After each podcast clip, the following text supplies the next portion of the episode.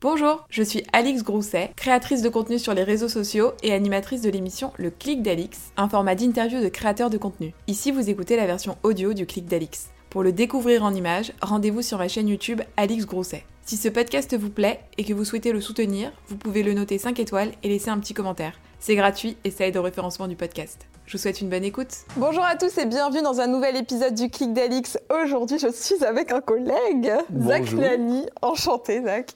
Enchanté, enchanté également. Et un collègue, tu fais Ah, bien ça le me dire. fait plaisir, tu peux pas imaginer.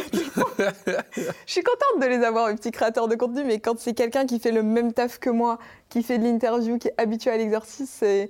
Tu sais, je me sens un peu détendue. Non, mais je suis d'accord, je suis d'accord. C'est pour ça que quand j'en fais aussi, moi, je suis content parce que en tant qu'intervieweur, je connais un petit peu euh, les dessous, euh, les bons, les mauvais invités, les bonnes, les mauvaises réponses. euh, et donc, du coup, quand on me propose d'y aller, en général, je joue le jeu et ça me, et ça me fait plaisir qu'on me le propose. Eh ben, merci. Et d'autant qu'en plus, là, je t'attrape au vol comme ça, parce que à l'heure où on parle, t'es encore en top tweet. Ouais. Il y a une petite actualité parce qu'on tourne, on est euh, mi-novembre et il vient, d- il vient d'avoir le Eleven All Stars, Exactement. qui est un match de foot euh, organisé sur Twitch et qui a Ouais, dépassé euh, tous les records euh, en termes de viewers. C'est quoi 1 million 2 non le pic? Ouais, quasiment un million deux, exact- exactement. C'était un match amical entre euh, des streamers français et des streamers espagnols euh, au stade Jean-Bouin à Paris. Et avec 20 000 personnes sur place également. Et encore, dis-toi, en réalité, le, le record est un petit peu tronqué dans la mesure où il y a beaucoup d'autres streamers qui ont restreamé le match et qui ont réacté dessus. En live? Exactement. Donc si tu prenais la totalité de l'audience française cumulée, je pense qu'on est au-delà de ça. Mais euh, c'était quelque chose de, de- un, un très grand événement et un vrai plaisir d'y participer. Donc euh, tu, tu m'as au bon moment. Ouais, c'est ça. Qu'est-ce que tu ressens quand tu rentres dans ce stade et que là, t'as tous les gens qui t'applaudissent, qui crient? Bah, en tant que fan de football, c'est la folie. Franchement, en tant que fan de football, t'as toi-même, quand t'es jeune, euh, grandi en voyant euh, la pelouse, les stades, les ambiances. Et puis, je suis aussi quelqu'un qui fréquente beaucoup les stades moi-même. C'est-à-dire que je suis quand même euh, abonné à, Lyon et donc j'y vais très souvent. Et c'est un vrai plaisir d'avoir des gens qui supportent, qui sont investis. Et franchement, rêve de gosse. C'est rêve de gosse. C'est les frissons. C'est les frissons. Niveau sportif, c'était comment? C'était très bien. On a gagné 2-0. Ouais. Voilà, on a tous tourné, on a tous eu du temps de jeu. Euh, bon, j'ai pas été le meilleur, hein, loin de là, mais, euh, Mais t'as fait un petit tacle qui a fait sensation, enfin Ne te déprécie pas comme ça c'est trop drôle, Alix, parce que franchement, si tu regardes, j'ai joué 20-25 minutes. Euh, sur les 20-25 minutes, j'ai eu 3-4 ballons, tu vois.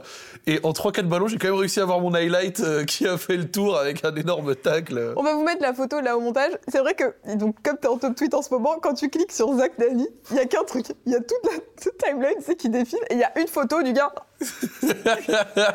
tu tapes mon nom sur Twitter, là, c'est euh, session van euh, sur le fait que j'ai taclé comme un cinglé et que, effectivement, je vais pas mentir, je suis pas hyper rapide à la course. Donc, du coup, j'ai vu des mecs dire que je courais comme dans un cauchemar. bon, ça va, je suis pas. Je l'ai vu, c'est tout. Ça t'a fait rire ou pas? Tu sais, je l'ai cette sensation de quand t'es un cauchemar qu'il y a la personne derrière qui te rattrape et que toi t'arrives pas à courir. Non, c'est marrant, pareil. Il y en a, ils me disaient, mais il y a qui qui le retient par derrière et tout. Non, c'est juste que je suis pas très rapide. Mais pourtant, tu sais que j'ai fait les, les efforts. hein. On a fait une préparation de trois semaines. Hum. Euh, j'ai adapté mon alimentation. J'ai perdu 4 kilos. Allez, monsieur. Mais malgré ça, c'était pas encore suffisant. Et il y aura un match retour dans quelques mois en Espagne. Et à ce moment-là, j'espère, avec une préparation encore plus longue, Mmh. pouvoir arriver un peu plus fit et peut-être à ce moment-là ne pas avoir besoin de tacler, mais récupérer le ballon, euh, courir plus vite, tout simplement. Ce serait mieux. Bien sûr, tu iras au match retour? Ouais, bien sûr. Et alors attends, parce qu'on disait que c'était record de vues sur euh, Twitch. Ouais. Juste avant, il y avait le Grand Prix Explorer de. Squeezie euh, quelques semaines auparavant. On t'a proposé d'y participer à ça? Non, pas du tout. Mais il n'y a pas de mal à ça. hein. Et- et le GP Explorer était quelque chose de très très grand. Et j'ai kiffé le voir. C'était original en plus, tu vois, une Ouais. course de F4, ça change. Et, euh, et les deux événements montrent aussi que sur le Twitch FR, on fait des choses très très grandes qui se passent et chaque année et que je pense à l'international. En fait, c'est pas je pense, c'est factuel. À l'international, on nous envie, tu vois.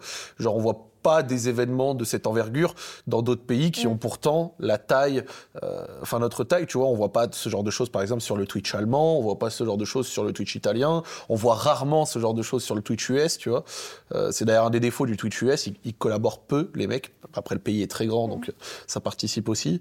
Mais euh, non, c'est une vraie fierté et j'aime beaucoup ça. Et le GP Explorer, c'était cool. Mais je pensais que le match allait le dépasser parce que le football, bon, qu'on aime ou on n'aime pas, je pense que parmi ton public, il n'y en a pas beaucoup qui le suivent et il n'y a pas de souci à ça. Mais ça reste le, le sport le plus populaire du monde. Hyper fédérateur. Hyper fédérateur qui a dépassé les, sphères de, toutes les sociétés mondiales, en fait, si tu as envie. Euh, c'est pour ça que quand des fois on, compare des grandes stars du football et des grandes stars d'autres sports qui sont un peu moins connus, les gens ont du mal à se dire qu'une simple star du football va souvent être plus connue que le mec le plus populaire de sport annexe, en fait. Euh, rien que pour te donner un exemple, récemment j'avais vu, et c'est aussi par la simplicité de pratique, mais récemment j'avais vu un reportage au Groenland. Ouais. J'ai envie d'aller au Groenland, Alix. Ok. Un jour, j'irai là-bas. Bah, J'espère qu'on verra une petite photo de toi, euh, habillée comme ça, euh, face à un igloo avec une doudoune. À Nuuk. Nuuk, la capitale du Groenland, 50 000 habitants. Et après, ils ont des petits villages de 150, 200, vraiment perdus au milieu de la glace et tout. Et perdus au milieu de la glace, ils jouent à quoi, les enfants? Mais ils jouent au foot. Et ils jouaient au foot. Eh je vous le Même les enfants des villages de Mm. 150 habitants au fin fond du Groenland, ils jouent au foot. Grâce à la simplicité de pratique, Oui. bien entendu. C'est évident, c'est plus pratique de faire ça un que de faire la course. euh, euh, voilà. deux manteaux qui servent de, de but, et puis on est Exactement. parti, quoi. Et donc, euh, c'est pour ça que quand j'ai vu ça, je me suis dit, ah, il y a quand même des chances que le match de foot batte l'audience de la F4 parce que le foot, c'est encore plus gros. Ça l'a battu de peu, mais ça l'a battu. Il y avait une petite compète ou pas sur ça? Je pense pas. Non. Non, je pense pas. Les gens aiment bien comparer les chiffres, etc. Mais j'ai vécu le chose de l'intérieur. euh, On n'en parlait même pas entre nous. On s'en Mm. foutait. Même Amine, euh, c'était pas du tout son objectif. Après que ça l'ait fait. Voilà. Mais non, non, non, il n'y avait pas spécialement de compète. Et puis ça reste un truc sain. Genre, euh, c'est-à-dire qu'il y a un rapport cool avec ça. Par exemple, il y avait Squeezie sur place. Oui, et puis même il a tweeté. euh, il- Tu vois? Ouais. Genre Squeezie, je pense pas qu'il était là. Oh merde, ils m'ont battu. Le gars était là le soir même. Amine et Squeezie, je pense, s'entendent bien. Non, non, non, il n'y a, pas- y a pas de ça, je pense. Bon, on en revient un petit peu à toi. Yes. Quand tu fais tes interviews, parce que pour ceux qui ne te connaissent pas, donc tu as une chaîne Twitch, tu es présent sur YouTube et tu as un format d'interview, c'est comme ça. ça. que moi je t'ai découvert, qui est Zach en roue libre. C'est ça. Je crois que le premier Zach en roue libre que j'ai vu, c'était avec euh, Cyprien. Ouais. Bah, parce qu'en fait, euh, créateur hyper populaire sur YouTube, c'est vrai que comme j'étais moins sur Twitch à l'époque, je connaissais pas euh, tous les streamers. Donc Mhm. j'ai découvert avec Cyprien. Et il y a des questions rituelles que tu poses. Ouais. Première question, c'est raconte ton enfance, son parcours scolaire. Ouais, c'est qui es-tu, d'où viens-tu Voilà. et quel était ton Tu l'as parcours déjà fait quand euh, ton pote Dogby a fait ton interview, que je mettrai d'ailleurs dans la barre d'infos si vous voulez la voir. Elle dure 2h30, c'est vraiment, un...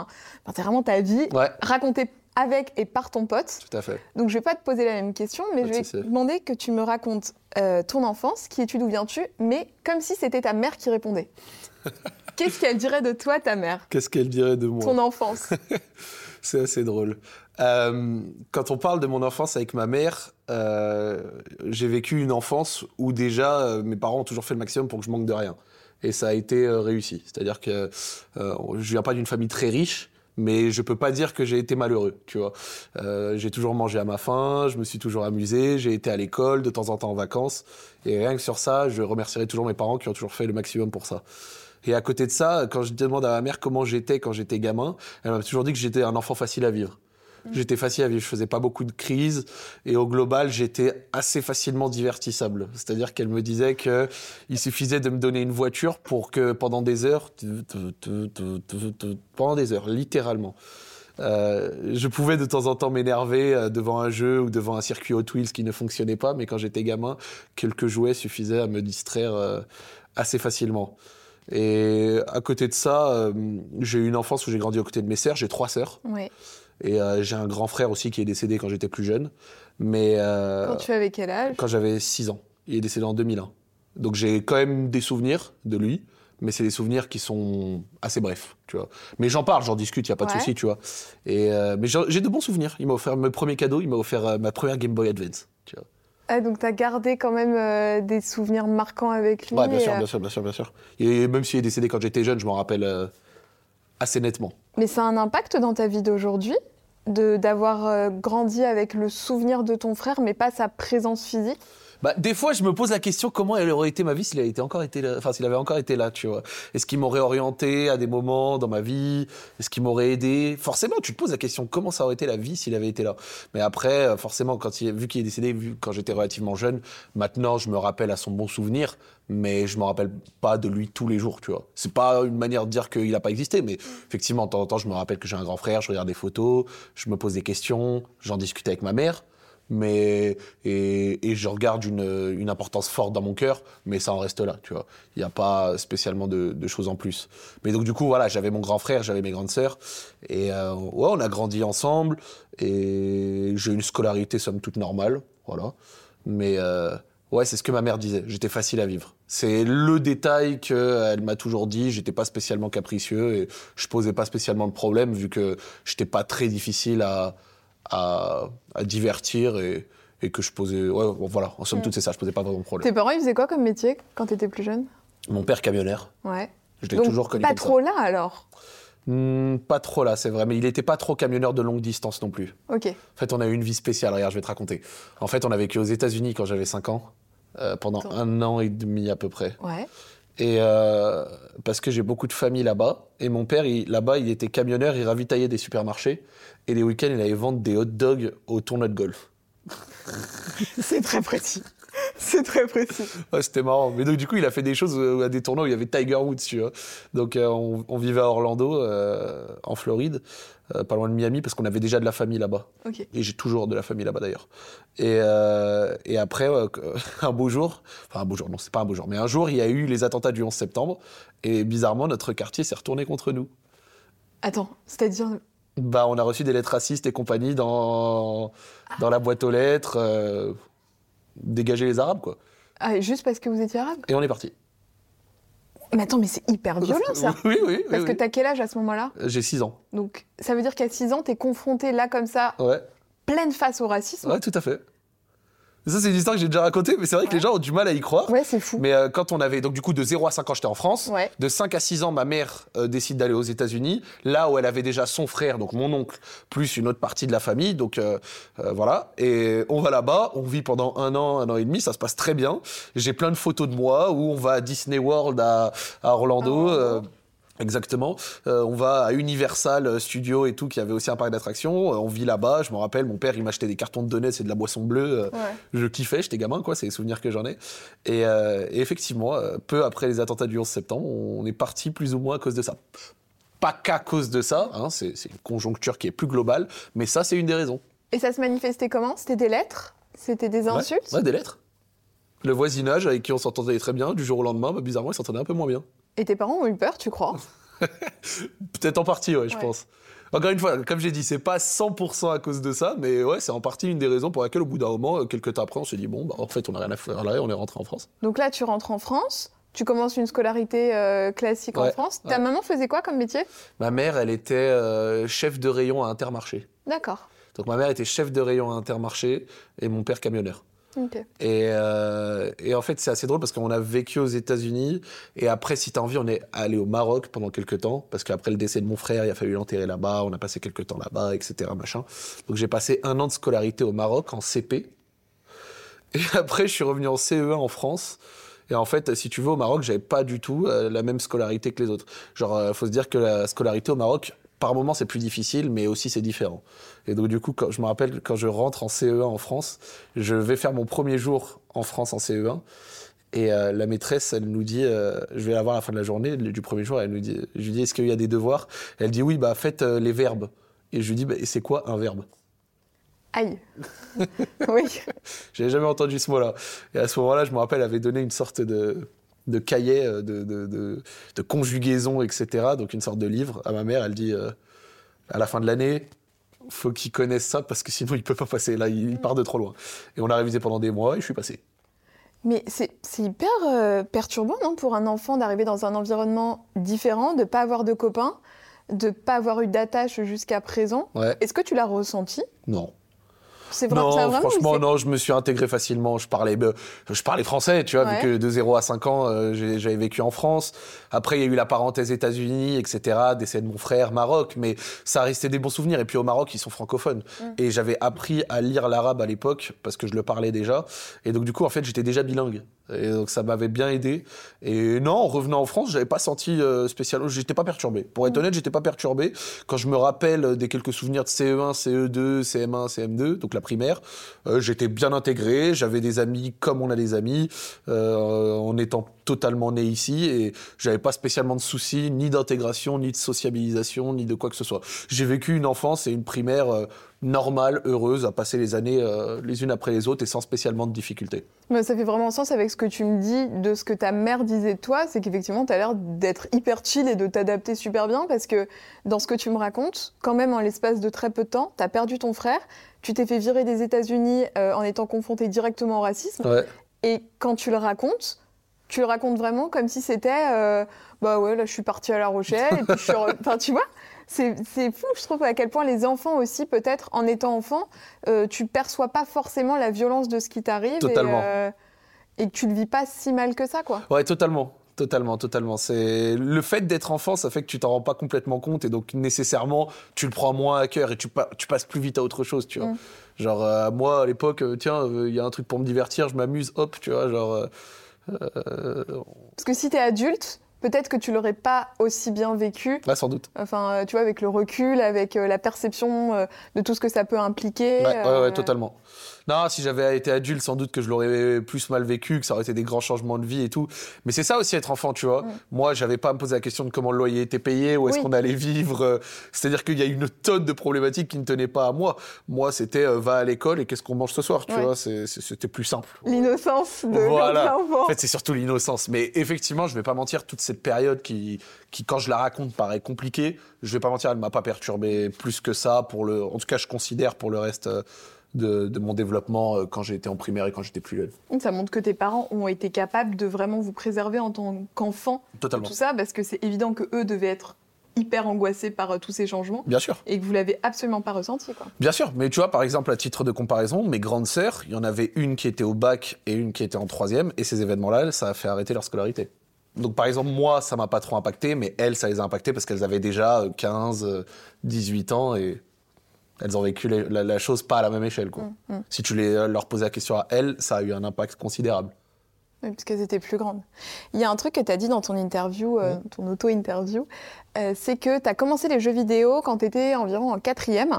Et que là, gros changement dans ta vie, puisque tu te mets à fond là-dedans. Tu as parlé du fait de t'être un petit peu enfermé dans les jeux vidéo. Ouais. Euh, par conséquence, prise de poids parce que tu restes dans ta chambre à jouer. Est-ce que ça, c'est...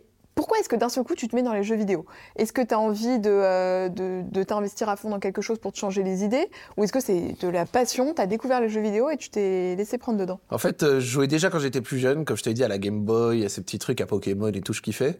Mais ça restait un peu succinct, tranquille, tu vois, ça restait de la passion normale. Et c'est vrai que j'avais déjà une console, mais arrivé en sixième, cinquième, c'est limite, il y a des moments je la calculais pas. Parce qu'on vivait euh, dans un endroit où j'ai vécu, du coup, de mon CE1 à ma cinquième. Donc je suis resté, euh, tu vois, une fois qu'on était re-rentré en France, après toute cette cohue, on est resté euh, des années au même endroit, rue de la Corderie à Lyon 9e, euh, voilà, je m'en rappellerai. Et, et ensuite, on a déménagé une première fois à Vieux-Lyon et ensuite une deuxième fois à Lyon 3e parce qu'à Vieux-Lyon, il y avait des souris. Donc on est resté que six mois. Souris, ça va à un moment donné. hein. Ma mère, elle a vu des petites souris, elle en pouvait plus. Elle a, on a, On ach- peut tout accepter, mais les souris. on a acheté un chat, elle a vu le chat jouer avec les souris, elle a dit allez, c'est bon, j'abandonne, il n'y a rien à tirer de cet appartement.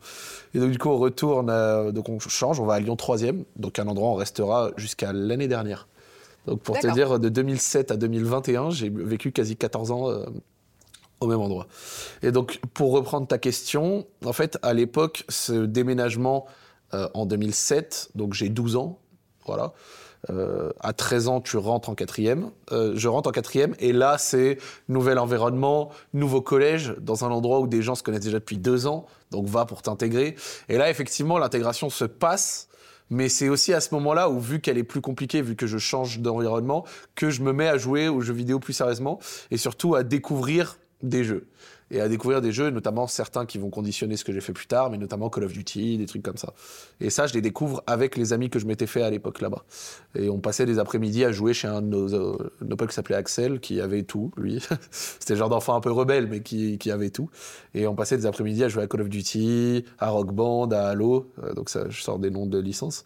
Et c'est à ce moment-là que j'ai commencé moi aussi à m'y mettre, à découvrir, à découvrir le jeu en ligne et à vivre un peu cette période de, de la puberté, de l'adolescence, en étant euh, très investi à ce niveau-là.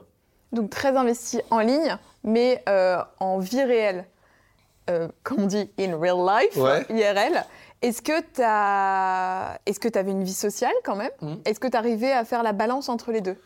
Non, la vie sociale était plus compliquée à l'époque parce que j'en avais un petit peu, mais euh, je savais pas. J'étais très maladroit. C'est-à-dire que moi, à l'époque, j'étais, j'avais la puberté avec tout ce qui incombe de, de la puberté, tu vois. Donc j'étais euh, des fois euh, complexé, des fois je me sentais bizarre, tu vois.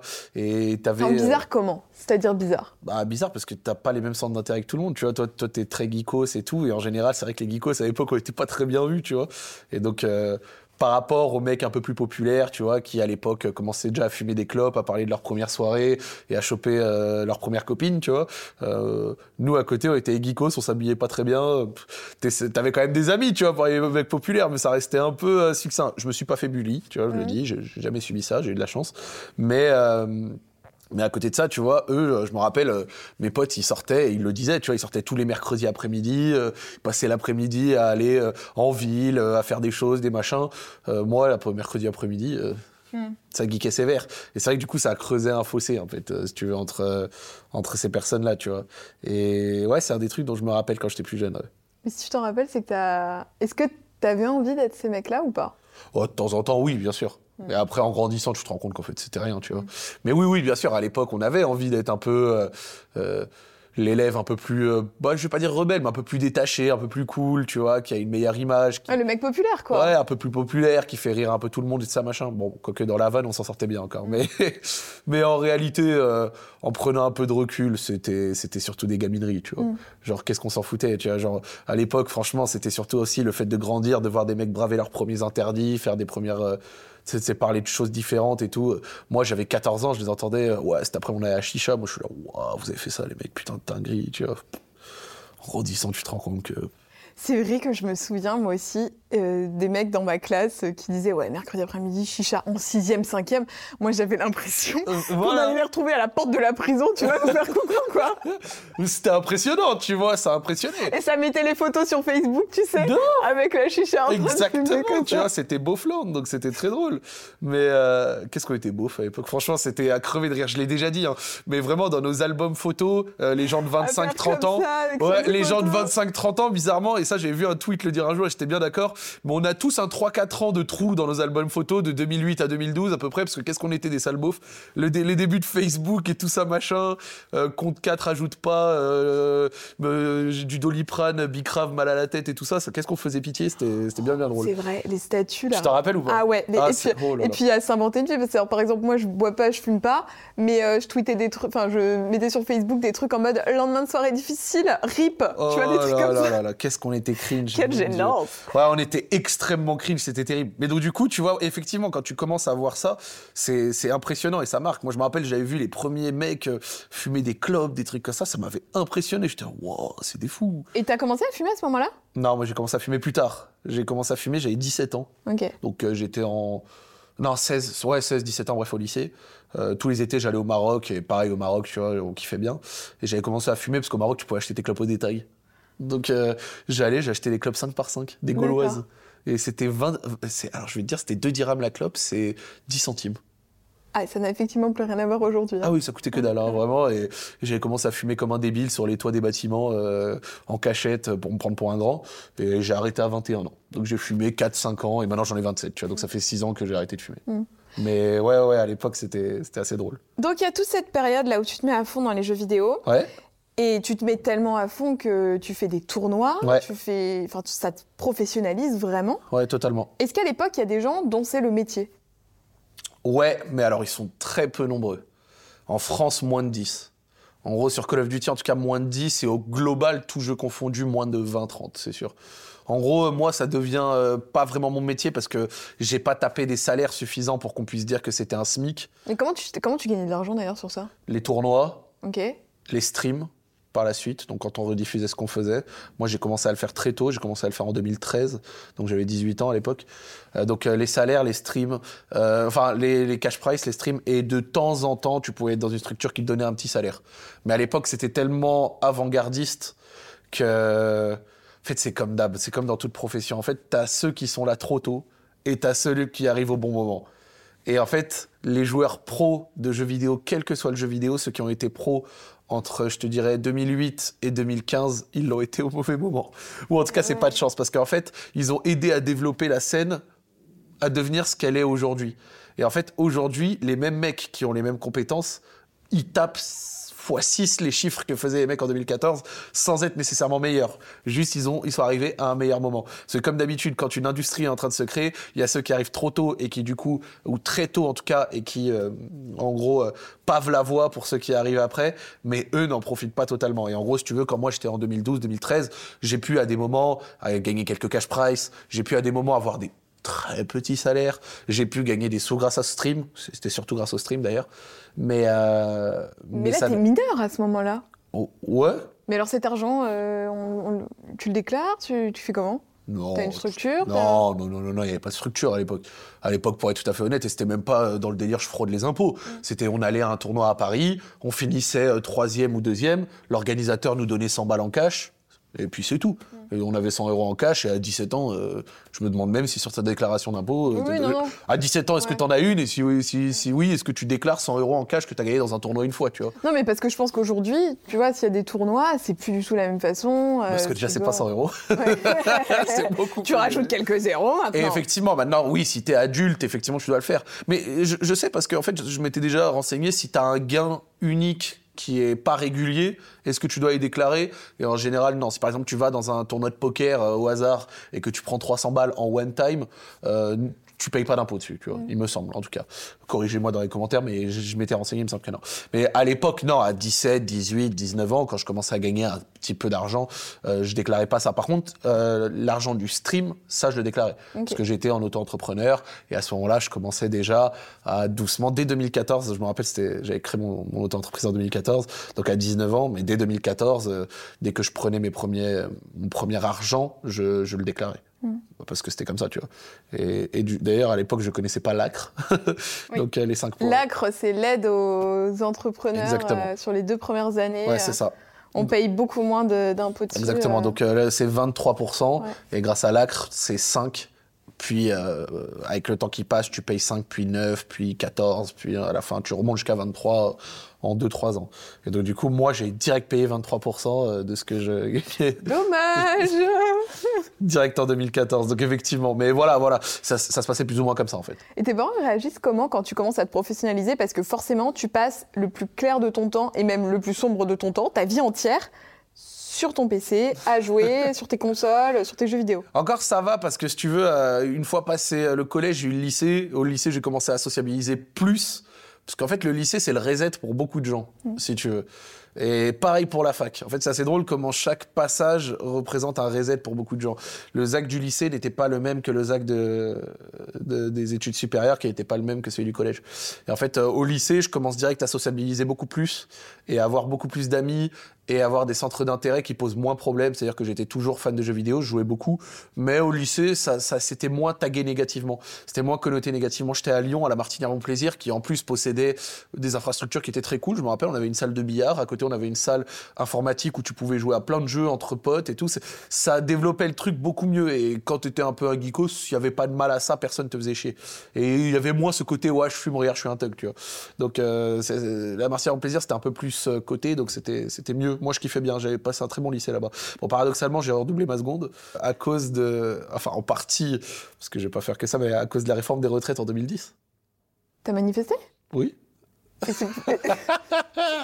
c'est assez drôle, mais t'as 15 ans, t'es un débile, mais euh, il y avait eu la réforme des retraites en 2010. Ah, et, euh, c'était, euh, je pense, dans les 20 dernières années, l'un des, l'une des manifestations, ou parmi les manifestations, les manifestations les plus grosses en France.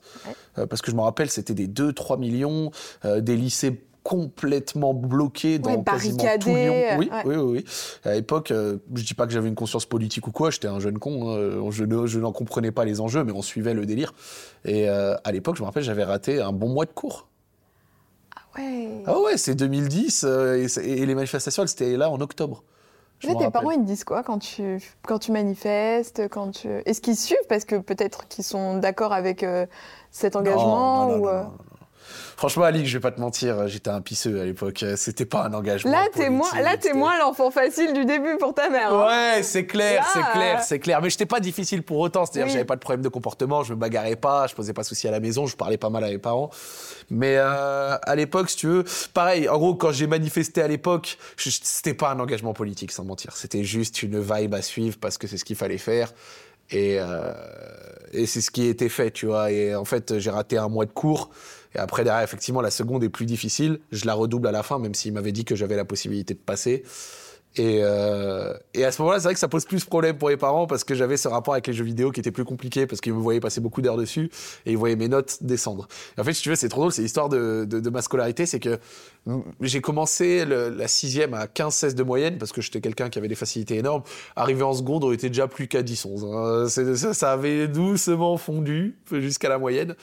Et ensuite, cette moyenne, c'est ce que j'ai maintenu jusqu'à bac plus 5. D'accord. Ouais, après, tu t'es régulé, quoi. Après, je me suis régulé. Mais en même temps, mais... attends, t'as été jusqu'à bac plus 5 Ouais. Et, et en, même, en parallèle de ça, t'as commencé à euh, bosser avec. Enfin, euh, t'as été dans une gaming house, non Ouais, ouais, tout à fait. Euh, t'as travaillé avec des web TV. Ouais.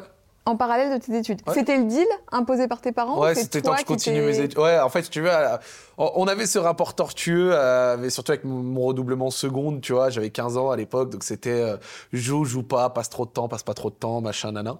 Et puis, euh, arrivé en première, à peu près, euh, je leur ai dit, OK, j'ai redoublé une fois, mais j'ai pris conscience de ça. Maintenant, s'il vous plaît, laissez-moi faire. Et tant que je redouble pas une nouvelle fois, vous me laissez faire. C'est un deal. Et ils ont réagi comment quand t'as dit ça? Ils ont dit OK. Bien. Ils ont dit, t'as redoublé une fois, mais tu penses que tu peux mieux faire Vas-y, on te laisse faire. Donc si on te voit sortir, si on te voit pas travailler, si on te voit jouer, etc., on dit rien. Tant que les notes suivent, mais quand les notes suivent, ils ne demandent pas 16, ils demandent juste à ce que je passe. Mm. C'est la seule chose qu'ils demandaient. Et j'ai plus jamais redoublé. Donc c'est à ce moment-là que tu commences à, à aller sur d'autres chaînes. Enfin, en fait, c'est pas tes réseaux au début non, que tu montes. Tu fais partie de Web TV. Ouais, c'est ça. J'ai fait partie de Web TV donc à l'époque Millennium. Donc Millennium, c'était une structure e-sport et euh, je streamais chez eux. Et après, ensuite, à partir de 2015, mes réseaux à moi. 2014, 2015, j'ai commencé à streamer, à produire du contenu sur mes réseaux. Et ma chaîne YouTube est lancée euh, début 2015. Et c'est à ce moment-là que je commence à produire euh, pour moi-même, tout en faisant partie après, par la suite, à nouveau de certaines web TV à des moments. Donc euh, Eclipsia et euh, le stream pour euh, notamment mon format Accord au libre. parce que j'avais besoin d'une manière de produire qui ne m'était pas disponible à, à titre perso. En termes financiers? Bah oui. Ouais. En 2015-16, avoir des studios, avoir des machins, euh, c'était compliqué. Est-ce qu'il y a un format qui te propulse? Qui vraiment fait monter ta popularité, que ce soit en nombre d'abonnés, en termes de vues sur tes streams euh... Non, pas spécialement. En fait, si tu veux, à l'époque, la chose qui m'avait beaucoup aidé, c'était que j'étais sur un jeu populaire, qui était Call of Duty, et euh, je faisais des vidéos avec le numéro 1 en la matière, euh, à savoir Gotaga à l'époque. Et donc, du coup, ça m'a beaucoup aidé. Parce que on faisait des vidéos qui étaient très divertissantes et puis après j'en faisais moi aussi de mon côté donc en fait euh, et lui était pas toujours le plus actif non plus à l'époque parce qu'il était toujours joueur pro et lui était joueur pro à un niveau beaucoup plus que moi moi j'avais déjà lâché tout ça déjà moi c'est en 2015 j'ai arrêté ma carrière tu vois et euh... donc quand tu parles de joueur pro c'est t'as arrêté les tournois j'ai tout arrêté ouais. tu faisais plus que entre gros guillemets hein, du stream quoi. Ouais, je divertissement. À ce moment-là, divertissement. Donc euh, c'était des vidéos où euh, je jouais en racontant ma vie, en faisant des vannes, en étant un peu euh, un amuseur, quoi, tu vois, quelqu'un qui, essayait de divertir. Et à l'époque, je sortais mes vidéos, les gens aimaient bien. Et ça prenait au fur et à mesure que je m'implantais sur un jeu qui était populaire et où les gens étaient demandeurs, euh, qui était encore populaire à l'époque, hein, il est beaucoup moins maintenant. Et, euh, et j'ai eu la chance de pouvoir faire des vidéos avec euh, Gotha que j'avais du coup rencontré quand j'étais encore joueur. Et on s'entendait très bien. Et en fait, Gotha à l'époque, il avait aidé beaucoup de gens, mais peu de gens avaient réussi à prendre la à saisir pleinement la perche, c'est ce que j'avais dit euh, dans, dans Trick Dogby, Ouais. mais à, à- à saisir vraiment la perche que lui leur avait tendue. C'est-à-dire que eux gagnaient des abonnés, par exemple sur Twitter, sur Insta, des trucs comme ça, mais ils- derrière ils faisaient pas spécialement de contenu, ils faisaient pas spécialement de vidéos, ils faisaient pas spécialement de stream, donc ils faisaient pas fructifier ça.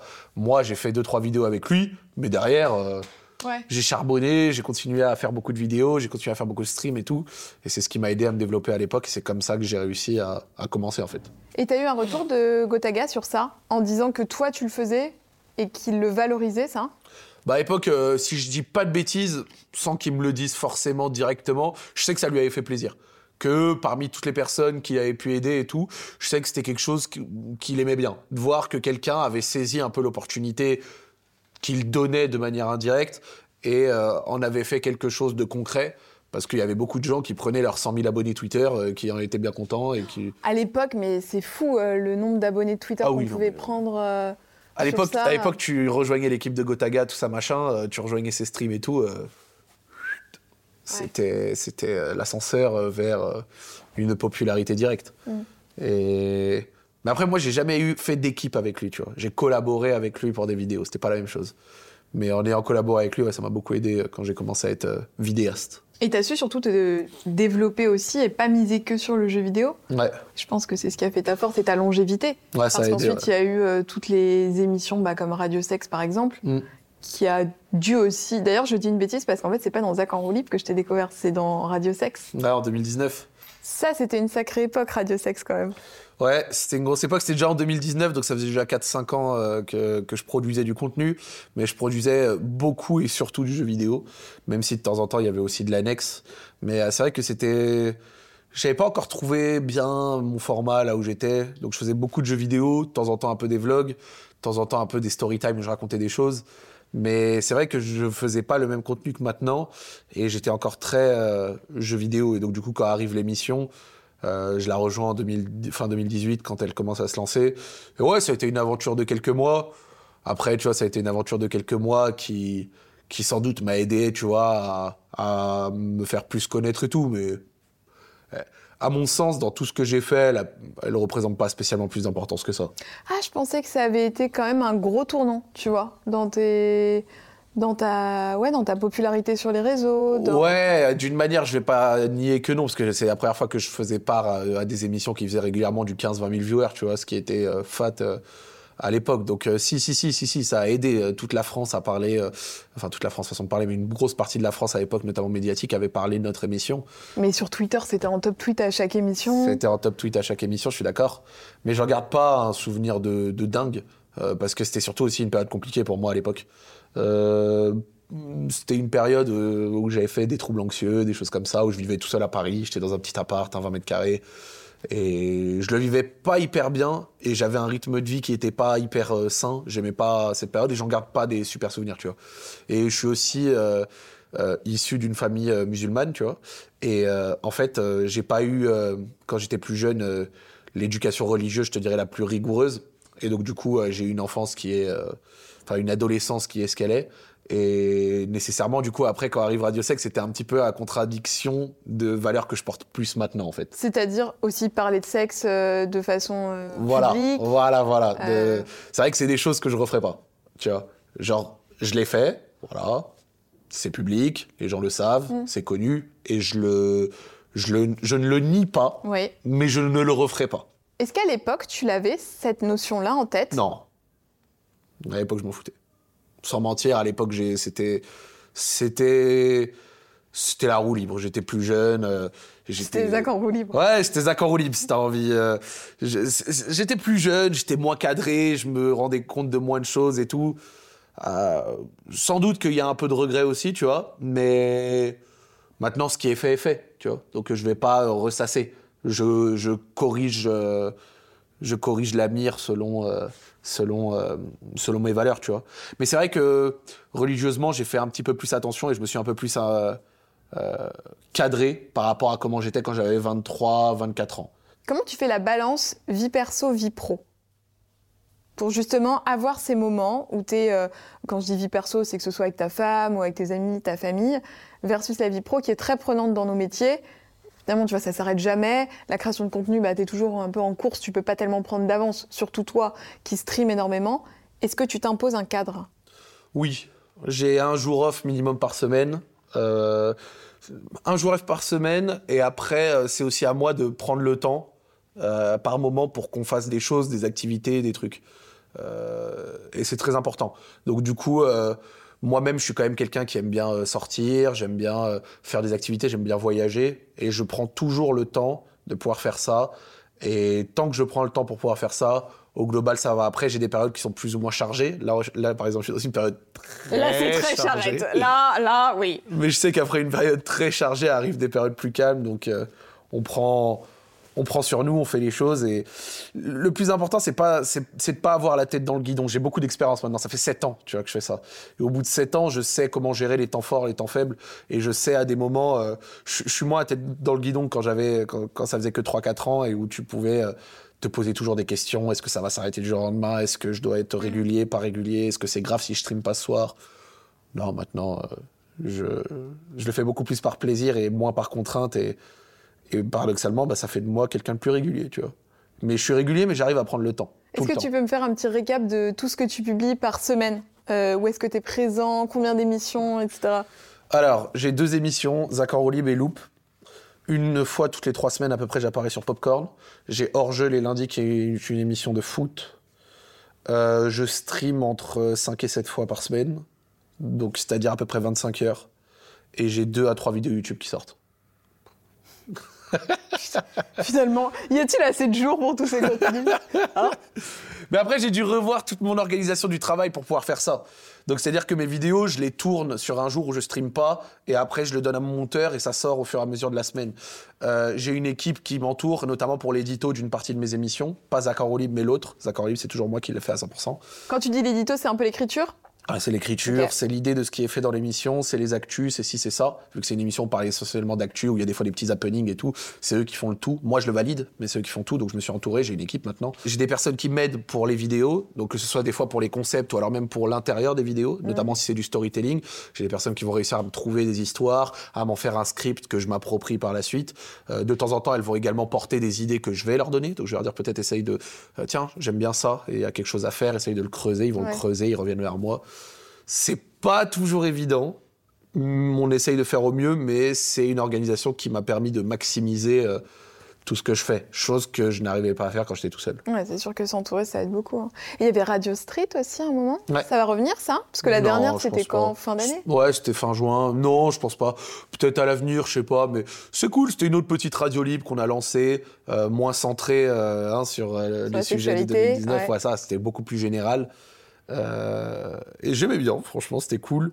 Mais euh, après 90 épisodes et des brouettes, euh, je, je, pense qu'on a fait un petit peu le tour. Après, c'est vrai qu'on n'a pas beaucoup communiqué sur la fin, mais moi, je pense pas que ça reviendra. Mais c'était cool. Je sais qu'il y avait des auditeurs qui aimaient bien. ça parlait un petit peu de tout, de rien. Et c'était une bonne période, mais au bout d'un moment, c'est vrai que j'ai dû faire des choix et que là, je serais pas capable d'assumer en plus Radio Street, plus hors-jeu, plus Accord plus des temps en temps popcorn, plus Lou, plus ci, plus ça je suis émission man à la fin, tu vois, Là, c'est euh, TPMP tous les soirs, euh, c'est plus possible. Tu vois, c'est dur, c'est dur. Comment tu juges de la compatibilité d'un format euh, pour Twitch versus YouTube? Comment tu fais ça? C'est-à-dire si un format est plus adapté à Twitch ou à YouTube? Bah, En fait, si tu veux, ça dépend. En gros, pour moi, tu vois, il y a certains formats qui se prêtent bien aux deux, comme les interviews, tu vois. Donc c'est pour ça que Zach Libre, par exemple, a un très bon succès en live, mais aussi un très bon succès sur YouTube. Oui, parce que pour expliquer, c'est que tu diffuses Zach Libre en live et ensuite tu le balances sur YouTube. Euh, Exactement. Time codé et après sur les, sur les, sur les plateformes de podcast également, tu vois. Et donc, du coup, il y a des formats qui se prêtent bien aux deux. Mais au global, en fait, si tu veux, je vois, il y a peu de formats qui se prêtent pas aux deux. Parce qu'en réalité, même Popcorn, après, ils en redécoupent des extraits, ils ressortent, c'est très populaire sur YouTube mm, aussi. Mm, mm, Loop réussit à bien fonctionner sur YouTube aussi. En général, ça va, tu vois, genre. Euh, euh, en fait, maintenant, les émissions sont tellement segmentées que ça devient limite des vidéos YouTube à part entière. Si tu regardes par exemple. Format short, tu peux le décliner un milliard. Par exemple, si tu prends Popcorn, euh, chaque séquence devient une vidéo limite à part entière. Quand par exemple PA fait les actus de PA, les actus de PA, ça correspond comme une sorte de vidéo storytelling que tu peux regarder en appart où tu apprends trois actus en 15 minutes, tu vois, avec quelques réactions plateau. Donc en réalité, euh, la seule différence marquante que je te dirais entre les deux, euh, et c'est un truc que même moi je vis, c'est qu'à l'heure actuelle, euh, dans la tête des gens, Twitch, c'est très très live, live, live. Et donc du coup, c'est difficile euh, d'y diffuser quelque chose. Parce que les gens, dans leur tête, ils sont encore dans la mentale, si la chose n'est pas live, mais que c'est du différé, que ça a été fait en amont, ils pensent encore que c'est, et c'est ce qu'ils disent, et ça c'est un gros tic de langage dans le public, ils pensent que c'est de la rediff. D'accord, donc ça veut dire que sur, sur Twitch, tu peux pas euh, euh, tu fais une émission par exemple à 14h, si tu as envie de la diffuser à 19h, tu auras moins de viewers? Tu peux, mais dans la tête des gens, ça va sonner bizarre. Donc par exemple, Zach en roue libre, des fois, je le fais. Par exemple, un, quart de mes émissions à peu près est préenregistré, diffusé de la même manière. De toute façon, on n'interagit pas spécialement avec le chat. Mais, euh, mais ouais, si tu diffuses un truc, même un film que tu as fait et que tu le diffuses en avant-première sur Twitch, ça n'a jamais été diffusé, il y a beaucoup de gens qui vont dire Ah, c'est une rediff. Mais non, le principe de rediff, c'est de rediffuser un truc qui a déjà été diffusé. Là, c'est une première diffusion. Les gens, tu leur dis, mais c'est comme si tu disais que Colanta, c'est une rediff. Mm. Bah non, Colanta, c'est pas une rediff, c'est une diffusion. Et donc, du coup, c'est vrai que sur Twitch, on n'est pas encore dans les mœurs, euh, notamment euh, pas à cause, mais dû à la grosse interactivité avec le chat. Oui. On n'est pas encore dans un bail où les gens sont habitués à se faire diffuser un truc qui a été fait en amont. Parce que si tu fais ça, ils vont se dire, au final, ça sert à quoi que je reste pour le live si je peux le regarder plus tard sur YouTube, tranquille, en froid, en fait. Et donc moi, je le, fais petit à petit avec roue libre, et donc du coup ça gêne moins les gens, ils sont maintenant habitués. Mais c'est un travail parce que quand je suis pas, quand je suis en live, je regarde le chat, mais je rebondis pas spécialement dessus. Et quand je suis en différé, je regarde le chat, et des fois pendant une heure et demie, les mecs débattent. Oh, c'est dommage que ce soit pas en live. Mais c'est exactement la même chose. Parce que de toute façon, même quand on est en live, on n'interagit pas spécialement avec vous. Donc c'est le même contenu fait de la même manière. Mais dans la tête des gens, ça a une importance. Je reproche pas ça au public. Je peux comprendre que quelqu'un se dise bon bah si c'est pas live live, j'ai peut-être pas envie d'y dédier euh, du temps euh, dessus. Mais c'est vrai que pour l'instant, c'est encore euh, la piste d'amélioration. Euh, C'est-à-dire que les gens sur Twitch vont devoir s'habituer petit à petit pour qu'il y ait des trucs des fois aussi encore plus intéressants à ce qui est des premières diffusions sur la plateforme et pas forcément que du live à 100% ou alors des hybrides, tu vois, des émissions qui comportent du live et Oui. des séquences à froid, tu vois. Parce que en fait, l'avantage des séquences à froid, c'est que ça casse la contrainte du live. Parce que la contrainte du live fait qu'il y a des choses que tu peux pas te permettre, en fait. Euh, notamment des choses qui, des fois, peuvent demander du montage, des choses qui peuvent demander du sous-titrage, et des séquences euh, qui peuvent aller plus loin, tu vois. Euh, Quel est un micro-trottoir euh, Quelle est une réac euh. Voilà, c'est ça. En fait, euh, il va falloir ma- marier les deux du mieux que tu peux entre, euh, comme je t'ai dit, du live et du plus à froid. L'hybride, c'est pas mal, hein, je trouve. hein. L'hybride, c'est pas Euh, mal. c'est- Mais techniquement, si on a envie de discuter sérieusement, le, le- le JT de TF1, c'est de l'hybride. Bah. T'as un présentateur qui te présente les news en live, puis t'as des séquences tournées en amont qui permettent d'illustrer et euh, qui permettent de faire découvrir le truc, tu vois. Mais t'imagines si les séquences du JT de TF1, ils devaient les faire en live? Surtout les micro-trottoirs. Moi, je suis traumatisée du micro-trottoir où vraiment, euh, non, j'ai pas le temps. Euh, non, j'ai pas le temps. Tu vois? Ou alors on va parler à un agriculteur de l'Aveyron. euh, Est-ce que c'est pas parce que il y a quand même ce petit truc où tu dis qu'en live, il peut se passer une dinguerie Si, Il y a ce truc, tu vois. C'est sûr. Surtout dans tes interviews. Les sûr. gens se disent peut-être que si c'est du différé, à tout moment, il y a eu un truc que t'as coupé. Non, parce que moi, quand je fais du différé, il n'y a jamais de montage. D'accord. Ça, c'est un jamais, truc qui est jamais, jamais. C'est tourné dans la même euh, dans, dans la même condition que le live, tu vois. Genre, il y a jamais, jamais. Et puis surtout, ce que je dis aux gens. Je dis quand je fais du différé, c'est c'est par contrainte. C'est-à-dire que euh, y a certains invités qui sont super intéressants et qui me disent, je peux pas être là mardi à 18h, mais par contre mardi à 11h, je suis là. Donc dans ma tête, je me dis, mais mieux vaut faire l'émission en fait. Oui. Mieux vaut la faire en différé que de pas la faire du tout. Parce que sinon on la fait pas et on passe à côté d'un truc, tu vois. Donc, euh, donc non, moi, il n'y a, pas de- y a pas de montage. Mais après, ce facteur live et dinguerie, c'est sûr qu'il rentre, euh, il rentre en ligne de compte. Il n'y a qu'une fois où dans un accord libre où j'ai fait du montage, et euh, c'était à la demande de quelqu'un que je connais bien, mais c'était pas pour effacer. En fait, c'était pour enlever quelque chose, mais qui n'apportait pas de plus-value au live et qui lui pouvait le mettre en porte-à-faux. Et donc, du coup, je- là, pour le, coup, j'ai accepté. Ça a été une seule fois et c'était quelqu'un que je, que, que- que je connais bien. Et si j'ai pu lui faire ce service, j'ai dit, OK, vas-y. Mais, euh, mais sinon, non, il y a C'est une jamais- prérogative. T'as quand même envie que ça respecte le truc euh, du live et euh, pour tes abonnés, quoi. Ouais. Et puis même, Accords Libre, c'est d'abord, surtout, euh, un moment entre moi et l'invité avant le spectateur, tu vois. Donc du coup, je prendrais toujours le parti de mon invité avant euh, celui du spectateur, tu vois. Euh, le spectateur, je le respecte, c'est très important, euh, parce que c'est grâce à lui que l'émission vit, c'est grâce aux audiences et tout, machin. Mais avant tout, j'ai envie de vivre un truc et un moment avec l'invité avec qui je passe une heure et demie en face à face. Et c'est dans cette optique que je fais mon émission, tu vois. Et donc, du coup, c'est pour ça qu'il y a certains sujets ou certains trucs que je, je m'en fous d'aborder parce que c'est pas là où j'ai envie d'aller, en fait. Tu vois, j'ai envie que la personne avec moi se sente à l'aise, se confie, discute, parle. Et avant d'aller chercher le buzz et la petite phrase qui peut foutre mal à l'aise ou qui peut, tu vois. Et donc, du coup, certaines personnes vont dire que c'est complaisant. Moi, je dis que c'est mon parti pris. Après, ça veut pas dire que j'esquive tout, tu vois. Non. Genre, euh, il y a certains sujets, de temps en temps, avec des invités que je vais aborder, même si c'est dérangeant. Et je l'ai déjà fait des tonnes de fois. Mais ça va pas être dans le but de la recherche du buzz ou de la recherche de la chose, tu vois. Par exemple, quand j'ai eu Karim Benzema, il y a des mecs qui sont venus me dire euh, Ouais, euh, tu vas être complaisant ou tu vas lui parler de ses affaires, de ses trucs? J'ai dit, mais ça, mais ça, vous, c'est ce que vous voulez. Vous voulez du gossip, vous voulez du sang, vous voulez euh, des headlines, tu vois. Moi, c'est pas ce que je veux. Moi, j'ai de la chance d'avoir Karim Benzema, j'ai d'abord voulu lui parler football. Si pour vous, c'est ça être complaisant, bah alors je le suis. Mais moi, c'est un parti pris que j'assume à 100%. Parce que j'avais envie d'avoir un gars à l'aise. C'est un gars qui vient, qui, se, qui, donne du temps, qui te fait confiance, qui a envie d'un truc cool. Et moi, c'est ce que j'ai envie de vivre en retour, un moment cool.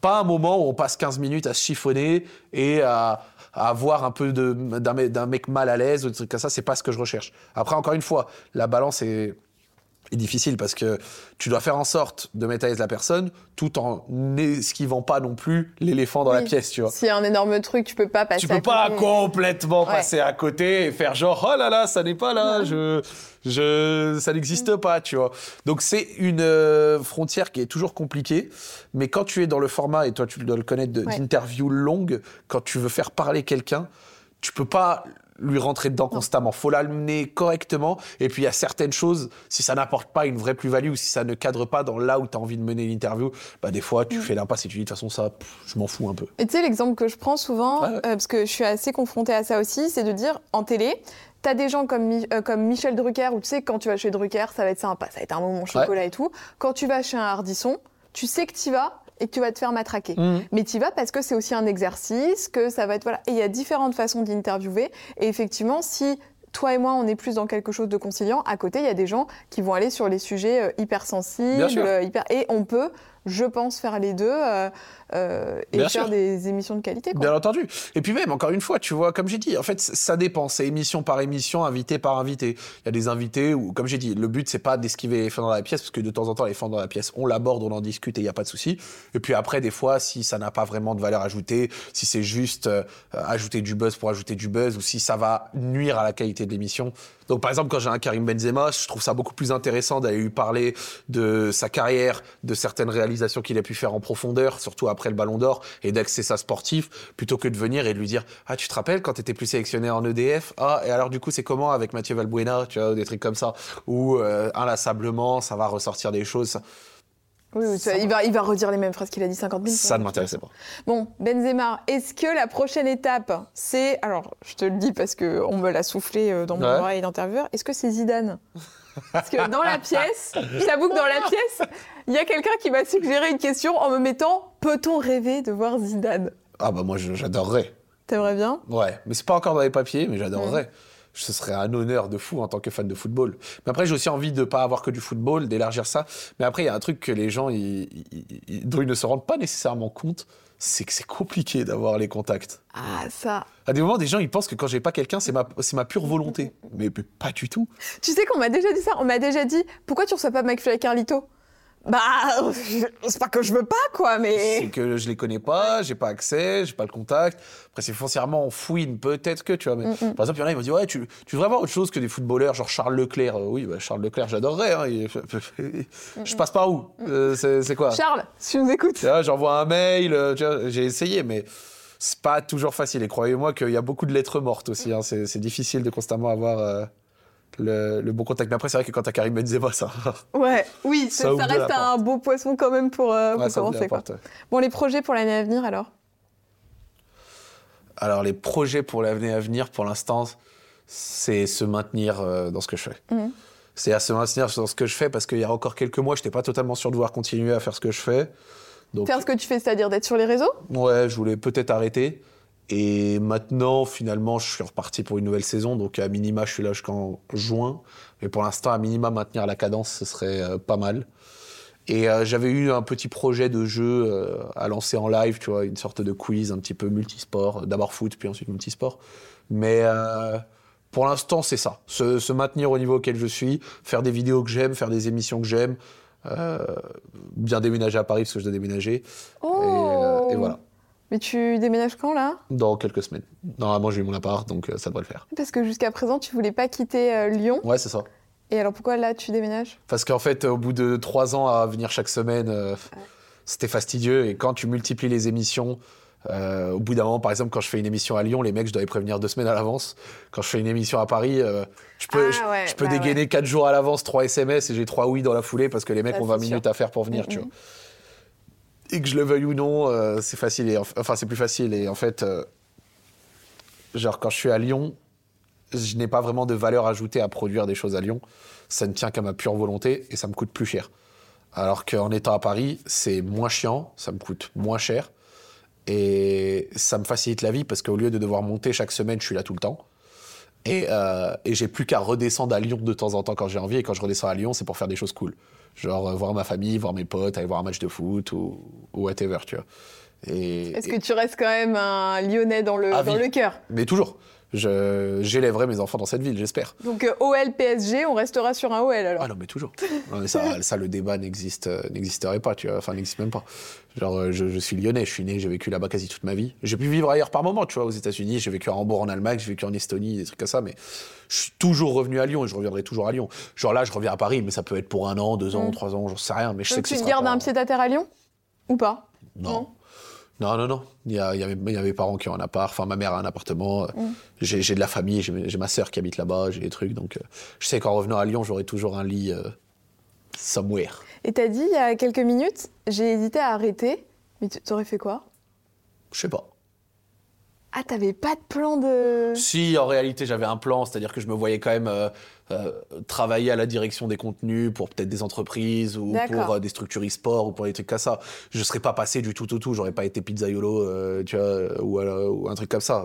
Sans manque de respect envers le pizzaiolo, bien entendu. Bah, peut-être joueur de foot, hein, maintenant, peut-être une carrière à toi. Ah bof, Alix, hein Ah bof, hein, pas Tacleur Mais en réalité, ouais, parce que j'en avais parlé à- à- avec en gros, euh, après 7 ans à faire du contenu, et après avoir connu que ça, et après avoir commencé à faire du contenu à 10 18, 18 ans, et n'avoir jamais eu de travail euh, plus conventionnel, on va dire, bah, c'est vrai que je sais pas si je me vois encore faire 2, 3, 4, 5 ans euh, de création de contenu au rythme et à la manière de faire. J'ai peut-être envie d'expérimenter autre chose, faire autre chose, voir autre chose. Et ça passe peut-être par là, tu vois. Et en fait, euh, il y avait même quelque chose de gratifiant si j'avais arrêté l'été dernier, c'est que j'aurais arrêté après ma plus grosse année. Pas après euh, que j'ai arrêté de fonctionner, tu vois. Après, peut-être que ça aurait été un arrêt temporaire, tu vois, peut-être de un an ou deux, tu vois.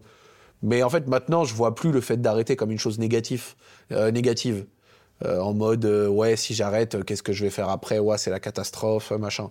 Genre, si je dois arrêter, si mes vidéos marchent moins, si mes contenus marchent moins, si je dois un jour faire autre chose, mais je, je, je l'ai pris à bras le corps. Je l'accepte et je n'ai aucun souci à ça. Et peut-être même que ça viendra de moi-même avant même que je sois contraint de le faire par une simple prérogative de, de réussite ou d'audience. Donc, euh, ouais, ça viendra peut-être. C'est très sain, je trouve, comme euh, réflexion. C'est un jugement personnel, mais je trouve que c'est très sain. Ben, écoute, merci beaucoup. C'était passionnant de Merci à toi. parler avec toi. J'ai adoré et euh, merci de ta transparence, d'avoir euh, autant, euh, ouais, autant parlé. C'était un bonheur vraiment de, faire ça. Il y a une petite tradition à la fin du clic, c'est que tu mentionnes quelqu'un que tu aimerais bien voir à ta place.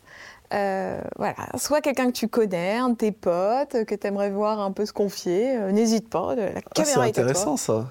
Et, et, et toi, tu serais orienté sur quel type euh, Et ben moi, j'essaye d'aller chercher un peu là en ce moment les tes potes sur Twitch. Ouais. Ils sont très difficiles à avoir Ouais, ils sont parce que à avoir, ouais. euh, pour beaucoup, ce sont des hommes. Euh, les, les filles, on arrive à avoir un peu des, des contacts. Ouais, les hommes, souvent, je n'ai même pas de oui-non parce que je pense que c'est difficile pour eux de se confier en interview Ouais. ou alors ils vont sur des formats qu'ils connaissent déjà. Tu vois, des popcorn bah, ou chez toi Ouais. parce que vous êtes entre vous, vous vous connaissez. Mais euh, Quelqu'un qui s'y prêterait bien, je pense, Domingo. j'aimerais beaucoup. Voilà. J'aimerais beaucoup. Si tu regardes cette interview, PA, PA, le canapé est pour toi. je te vois bien t'asseoir sur ce, sur ce joli canapé. Eh ben merci beaucoup. Tout ce dont on a parlé, c'est dans la barre d'infos, les réseaux de Zach, les vidéos, Twitch et compagnie. Vous retrouvez tout ça.